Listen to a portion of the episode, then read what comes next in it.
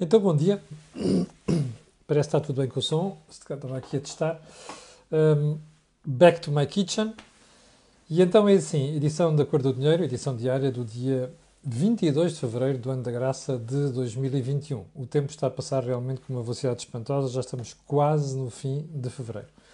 Olhe, o que é que tenho para si hoje? Tenho aqui uma agenda que é extensa, embora não exageradamente extensa, e há aqui um tema que não consegui tratar para hoje, já vou dizer porquê. Um, vamos guardar para a próxima semana. Antes, para a próxima semana, não, para, para a edição de amanhã. Antes de mais, quero um, lembrar que este canal tem uma parceria com a Prozis e, portanto, você, quando lá for fazer compras, no cupom de saída, cupom profissional, escreve lá Camilo e tem logo direito a um desconto de 10%. E também quero lembrar que isto não, não prejudica as outras uh, promoções especiais que nós vamos tendo semana a semana. E por falar nisso, esta semana vamos ter aí uma brincadeira, mais uma brincadeira, com os nossos espectadores. Aguarde que ainda hoje darei conta disso. Segundo ponto, eu acho que vale a pena você olhar para algumas, alguns dos programas da semana passada, nomeadamente o Think Tank, e nomeadamente uh, o programa de quinta-feira, perdão, sexta-feira, sobre aquela série que nós começámos a fazer sobre empresas, um, sobre informação financeira e sobre fiscalidade, uh, que é uma parceria entre o canal Acordo do Dinheiro e a Visão. Esta semana temos, eu já recebi algumas questões de espectadores, temos uma análise daquilo que é tesouraria, separar tesouraria de resultados da empresa. Como sabe, muitas vezes as empresas uh, uh, vão à falência por aí. Esta semana vamos ter tudo aquilo que está previsto na, na programação semanal e ainda é provável que tenhamos uma ou duas edições de uh, Deals on Wheels. Eu quero só recordar, como nós estamos em confinamento, não podemos fazer muitos quilómetros com os carros, portanto, aquilo que fazíamos antigamente, que eram testes a sério, uh, neste momento estão reduzidos a, a algumas dezenas de quilómetros e, portanto, é, funciona quase como um primeiro contacto com as viaturas e não necessariamente com uma análise aprofundada do que é que vale, do que é que vale cada modelo que é lançado. Bom, feito isto e dito isto, vamos então à edição dos Acordo do Dinheiro, começar pela, pelo período de ordem do dia, o som está baixo, pode estar nada mais. Só o som está bom. Aliás, eu, estou, eu fiz o teste agora aqui. Uh, veja no seu, no seu smartphone se, não, se, não, se tem o som como deve ser. Bem, então vamos lá à edição de hoje. Antes da período de ordem do dia, para dizer que falarem mais uma entrevista do vice-almirante uh, Gouveia Mel. Foi na sexta-feira, na RTP. E além de reafirmar uma série de princípios que me pareceram importantes, nomeadamente a seriedade da, da, do processo de vacinação, um, Gouveia Mel teve uh, a oportunidade de explicar porque é que tinha havido uma recentragem daquilo que era o plano inicial de vacinação. A partir de agora vão as pessoas mais velhas, 80 anos para cima, e os, a partir de 50 anos, quem tem aqueles problemas crónicos que funcionam como um agravante uh, se, para quem apanhar uh, Covid-19.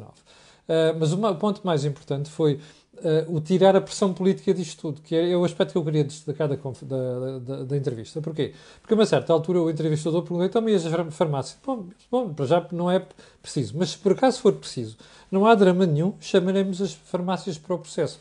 Contraste, contraste esta declaração do vice-almirante com aquilo que dizia o antigo um, coordenador da Task Force, que era não, as farmácias ficavam fora deste processo.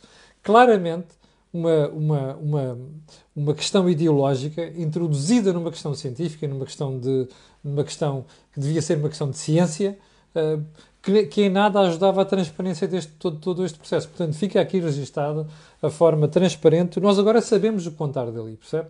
Nós agora sabemos o que é que está em causa, conhecemos o processo.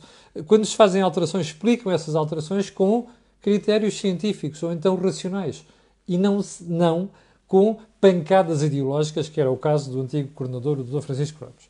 Bom, um, os sinais, segundo ponto, começam a aparecer sinais para aquilo que são as informações que vão chegando das próprias empresas farmacêuticas que fazem vacinas, começam a surgir sinais de que no segundo trimestre nós poderemos ter um ritmo diferente de chegada de vacinas. Ora, o único comentário que isto merece é já não era sem tempo. Depois de todos aqueles problemas que aconteceram até agora, com falta de vacinas, com problemas de, na entrega e com aquelas suspeitas que entre a AstraZeneca e o governo inglês há um acordo qualquer que se sobrepôs ao acordo com a União Europeia, isto são boas notícias. Agora, o que é que é preciso?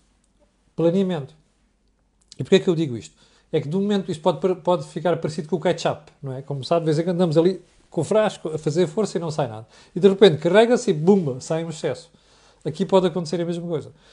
Nós, se se confirmar este ritmo de chegada de vacinas por parte da Pfizer, por parte da AstraZeneca, até parece que a própria Janssen se vai juntar ao processo, e com mais uh, farmacêuticas, é provável que de um momento para o outro tenhamos um afluxo grande de vacinas.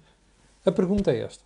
Nós estamos mesmo preparados depois para acelerar, estilo, temos instituições, temos centros capazes de dar vazão à procura e à aplicação das vacinas e à vacinação? É bom não esquecer uma coisa. Nós estamos em fevereiro, no final de fevereiro. Daqui até o princípio da época balnear, que para nós é crítica por causa da nossa recuperação económica, vai um instante. E só quero recordar outra coisa às pessoas. Se não houver planeamento nisto, nós corremos o risco de chegar a maio ou junho e termos um problema parecido com o que foi do ano passado. É que de repente, de um momento para o outro, começamos a, começamos a piorar nos indicadores e depois tivemos fecho de corredores aéreos por parte do Reino Unido, por parte de outros países da União Europeia. Ora, este risco nós não podemos correr este ano porque o turismo é decisivo para a nossa recuperação económica. Ponto seguinte. Um, a UTAU, Unidade Técnica de Apoio Orçamental, como sabe, é aquilo que dá apoio, aquela instituição que dá apoio aos deputados em matéria financeira e orçamental, um, dizia. Di, di, di, emitiu um parecer sobre aquilo que foi a execução orçamental de 2020. Eu já tenho uma ideia muito geral do que eles dizem ali e são questões muito sérias, mas como não tenho uma análise completa e como ainda me falta fazer um, essa análise aprofundada, eu vou analisar aquilo melhor hoje, depois amanhã darei conta do assunto. Um, ponto seguinte: a violência em Espanha com a prisão do rapper Paulo Hazel. Eu estava a ver a televisão espanhola no dia em que, um, no dia em que uh, o Sr. Hazel foi preso. Aliás, imagens até em direto e por aí diante. Bom, e recordo-me que a previsão de uma analista que estava na televisão dizer assim: bom, isto vai criar problemas porque uh, as próprias autoridades hesitaram se haviam de prender ou não. Bom, e lembro-me daquela aquela, aquela previsão de que isto vai gerar problemas. E como se está a ver, gerou problemas. Eu não sei se as autoridades espanholas estavam à espera daquilo que aconteceu, tanto na Catalunha, aliás, está a acontecer tanto na Catalunha como noutras regiões de Espanha. Mas há uma coisa que eh, importa dizer aqui. Eu, eu estou espantado com a qualidade de análise que alguns analeiros, eh, de analistas, a gozar obviamente, fazem sobre eh, alguns factos, nomeadamente este da prisão do Sr. Paulo Acel. Porque, olhando para aquilo que são os comentadeiros nos últimos dias, também há gente a dizer coisas muito sensatas. Fica-se com a sensação que nós estamos perante um processo de censura em Espanha. Eu explico. Ah, os espanhóis não gostam é que se insulta a figura do rei e por aí diante, e portanto têm leis muito mais estritas que outros países europeus, e portanto o senhor vai preso por isso. Isto não é verdade. Está a ser deliberadamente passado à opinião pública. O Sr. Paulo Acel tem um longo historial de só apelo ao terrorismo ou apoio ao terrorismo, como você quiser falar, e coisas muito mais graves. E ele tem um longo historial de condenações na sua própria vida. Ou seja, vamos fazer-lhe esta pergunta. Se você tiver em Portugal alguém que sistematicamente faz apologia do terrorismo, o que é que você faz? Vai dizer que é um problema de delito de opinião? Não. Terrorismo é crime. Ponto final. E já agora, porque nós estamos aqui em maré de confissão entre, entre, entre família, digamos assim, você recorda-se na semana passada, eu, e nas semanas anteriores, eu tenho andado aqui a falar de uma série de pessoas que me deixaram muitas dúvidas durante alguns momentos da nossa vida democrática na Terceira República. E isto não, não foi apenas a propósito da morte de Marcelino da Mata. Recorda-se eu ter falado aqui, do, quando foi da morte de Carlos Antunes, os jornais todos falaram nisto e esqueceram-se uma coisa. O Carlos Antunes foi um terrorista em Portugal.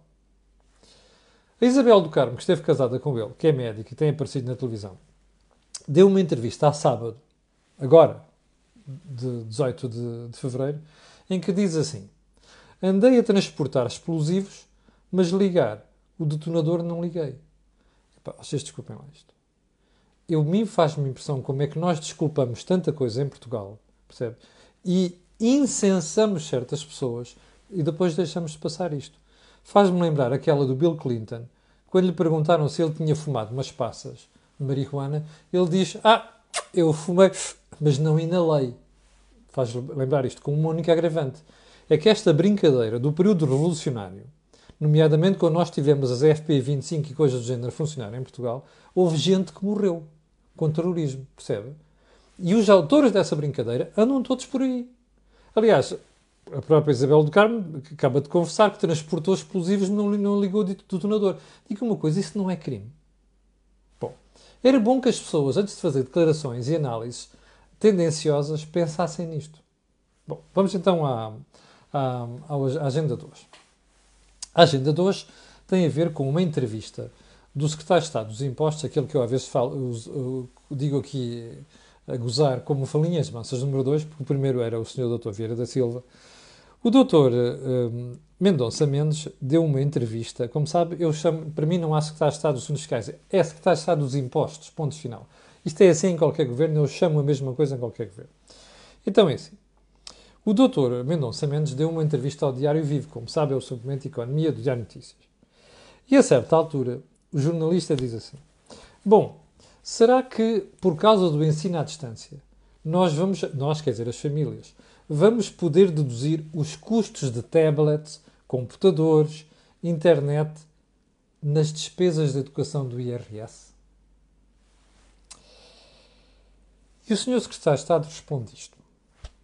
Temos de ter decisões ponderadas nessas matérias. Whatever that means.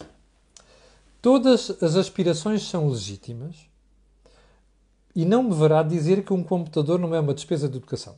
Isto é o chamado bullshit. Conversa para entreter. Agora veja a seguir.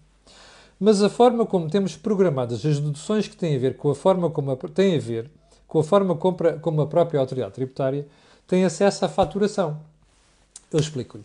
Quando você faz uma compra e dá o seu número de contribuinte, o fisco não fica a saber o que é que você exatamente comprou fica registado o código de atividade económica da empresa por causa do IVA, nada mais do que isso. E ele diz: Bom, isto é uma dificuldade, pois nós, não conseguimos saber se a pessoa comprou ou não comprou outra coisa qualquer. Isso é irrelevante, isso é muito fácil de resolver. São questões operacionais, qualquer informático Zeco de meia tigela resolve isto. Além de que haveria outras formas de resolver. Isto não é desculpa. Aliás, o próprio Estado Estado uh, reconhece que isto não tem, desculpa, não tem desculpa e depois diz assim: Ouça bem.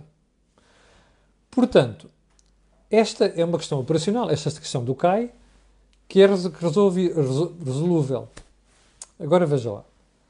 Agora, a questão de fundo é que as regras do IRS não podem mudar ao sabor do momento. What the fuck? Espera aí. Naquilo que são deduções de famílias, nomeadamente por causa da questão do IRS, o Estado não pode mudar as regras sem ponderar, whatever that means, não é? Mas, noutras matérias, o Estado é useiro e vezeiro a mudar a fiscalidade. Quero um exemplo. Olha, aquele trabalho que eu fiz há um mês, que na semana passada falei sobre isto na entrevista com a Alice Plano, sobre a mudança da fiscalidade dos automóveis híbridos plug-in, de ligar à eletricidade. Nós demos o exemplo, na altura, um carro que custava 49 mil euros, segundo a fiscalidade de 2020, salta para 64 mil euros em 2021. Quem é que decidiu isto? O secretário de Estado dos Fiscais. Então, espera aí. Mas eu até lhe posso dar outro exemplo. Lembra-se do e-voucher? Aquela despesa que a gente faria em turismo em 2020, que era menos 2020, e depois tinha dedução no IRS, não sei das quantas, que depois foi suspensa. E o secretário de Estado explica: ah, foi suspensa porque uh, deixou de haver oportunidade de consumo. Tudo certo. A questão não é essa. A questão é: então o Estado é tão useiro e vezeiro, tão célere a mudar as outras regras, quando lhe dá jeito. E agora aqui, como é que é? Tem, tem de ser tudo ponderado e ainda não está decidido. Ponderado? Desculpe, ponderado está aqui. Então as famílias passam a gastar mais com computadores, com tablets, com outras porcarias, ratos e coisas do género. Não é? Ecrãs, às vezes, para os computadores em casa. E não podem deduzir isto. Pois, eu vou-lhe explicar qual é o problema. Primeiro, o senhor secretário de Estado do Engonçamento está a gozar com a sua cara. Percebe? Porque ele sabe perfeitamente que pode resolver isto de um momento para o outro. E sabe que podia, agora no mês, decidir uma alteração que ainda entrasse uh, em vigor para esta época de IRS em relação ao ano passado. Porque houve famílias que compraram não foi no ano passado. Bom, eu vou-lhe explicar qual é o problema. É que está a ver o preço de um computador. Não é uma mexeruquice dessas, é um computador que depois permite ao aluno fazer aquilo que tem que fazer, que é estar ligado, ter, olha, ter memória RAM como deve ser, por causa dos programas que correm ali, ter uma boa capacidade de armazenamento, percebe? Ter uma boa net banda larga, tudo isto por mês é uma fortuna.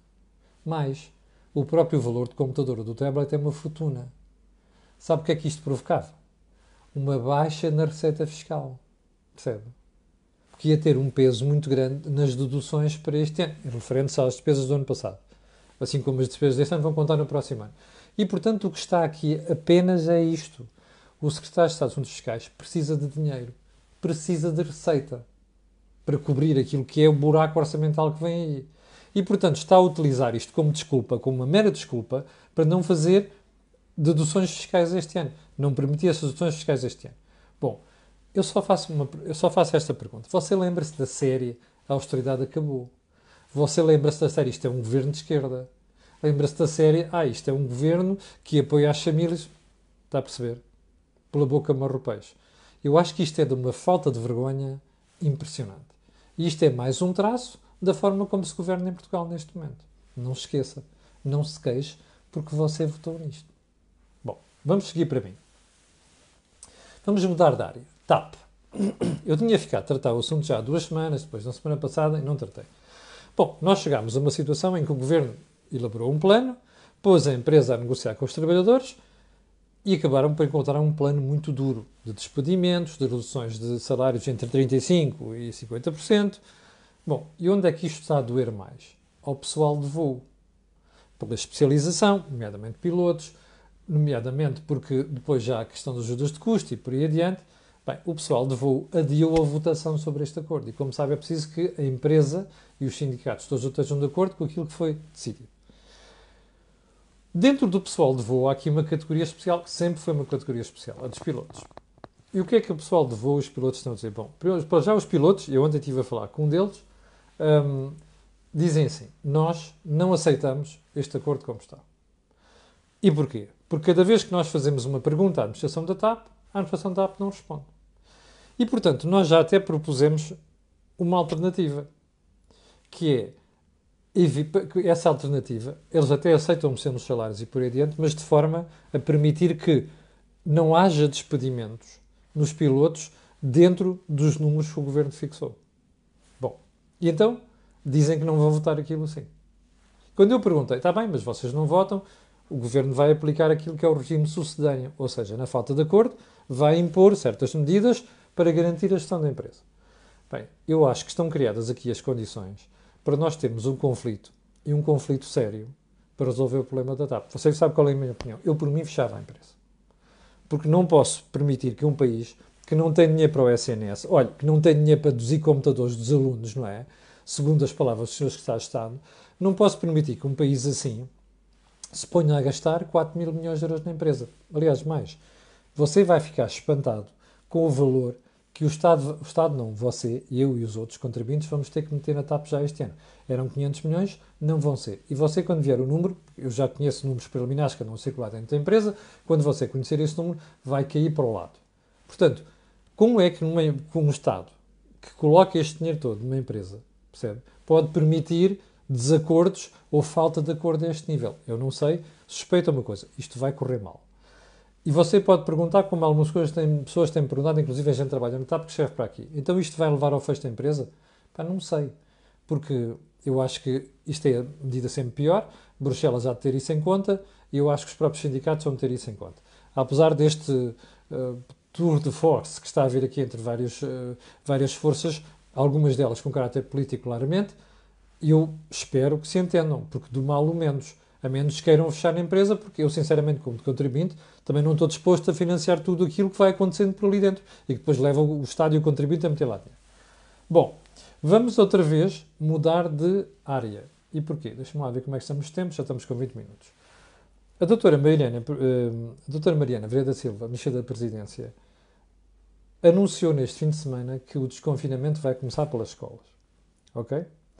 Um, e anunciou isto a, uma, a um blog, não sei quantos, a um fórum promovido pela Juventude Socialista, intitulado Vencer o Futuro. Um, e ela diz assim: Eu queria dizer que me revejo nesse problema. Não é por acaso que se procurou evitar o encerramento de escolas até ao limite possível e que o governo também já disse que é precisamente pelas escolas que recomeçará o desconfinamento. Eu há outras perguntas que tenho para fazer. Uma delas é onde é que está a testagem? A outra é a doutora Mariana, Mariana Vieira da Silva, num dos conselhos de ministros da semana passada, salvo ver, quinta-feira, apareceu perante os microfones a dizer que não sabia nada sobre desconfinamento. Qual é a Mariana Vieira da Silva que falou na quinta-feira e qual é a Mariana Vieira da Silva que falou no fim de semana? a que ela diz que participou a nível pessoal. Mas como é que as pessoas dizem coisas tão diferentes no exercício de funções oficiais e depois a título pessoal? Além de que os ministros ainda não aprenderam quando estão a falar a título pessoal, quer se queira, quer não, isso é confundido com o nível oficial. Eu não percebo isto. Assim como não percebo como é que já passaram duas semanas sobre a última reunião do Infarmed, vai ter lugar outra hoje, ainda não percebo para que é que aquilo serve, percebe? E não espanta-me como é que o governo não decide criar uma comissão científica à volta disto, com um porta-voz claro. Não entendo isto. Há só uma pergunta que fica no ar para todos os portugueses. Então já estamos a falar em desconfinamento. Eu amanhã detalhar um bocado, isto um bocado mais. E ainda nem sequer temos uma estratégia de testagem. Isto cheira mal. E suspeito que vai correr mal. E vou terminar o programa de hoje com uma, pergunta, com uma frase tem de haver um muito robusto plano para tudo o que não é atividade Covid. Lacerda Salles, Secretário de Estado da Saúde, pergunta: quantas vezes você já ouviu o governo e governos falarem destas coisas, nomeadamente este? Lembra-se do ano passado? Anda tudo em cima do Covid, as outras doenças estão a ficar para trás. Esta história de tem de haver um muito robusto plano é conversa fiada. Daqui por umas semanas você vai ver que não mudou rigorosamente nada e daqui a uns meses também não. E vai ser um, descalabro completo nas outras patologias que ficaram para trás com a história da Covid. É a aposta que fica aqui feita. Chegamos ao final da conversa de hoje. Quero agradecer a sua paciência. Quero pedir às pessoas que estão a ver que são 7.900. Um, e estas e outras vou pedir aquilo que peço sempre, que é colocar um gosto, fazer partida nas redes sociais e também já sabe porquê. Aquilo que você ouve aqui não ouve em mais sítio nenhum. Obrigado, com licença, e até amanhã às 8.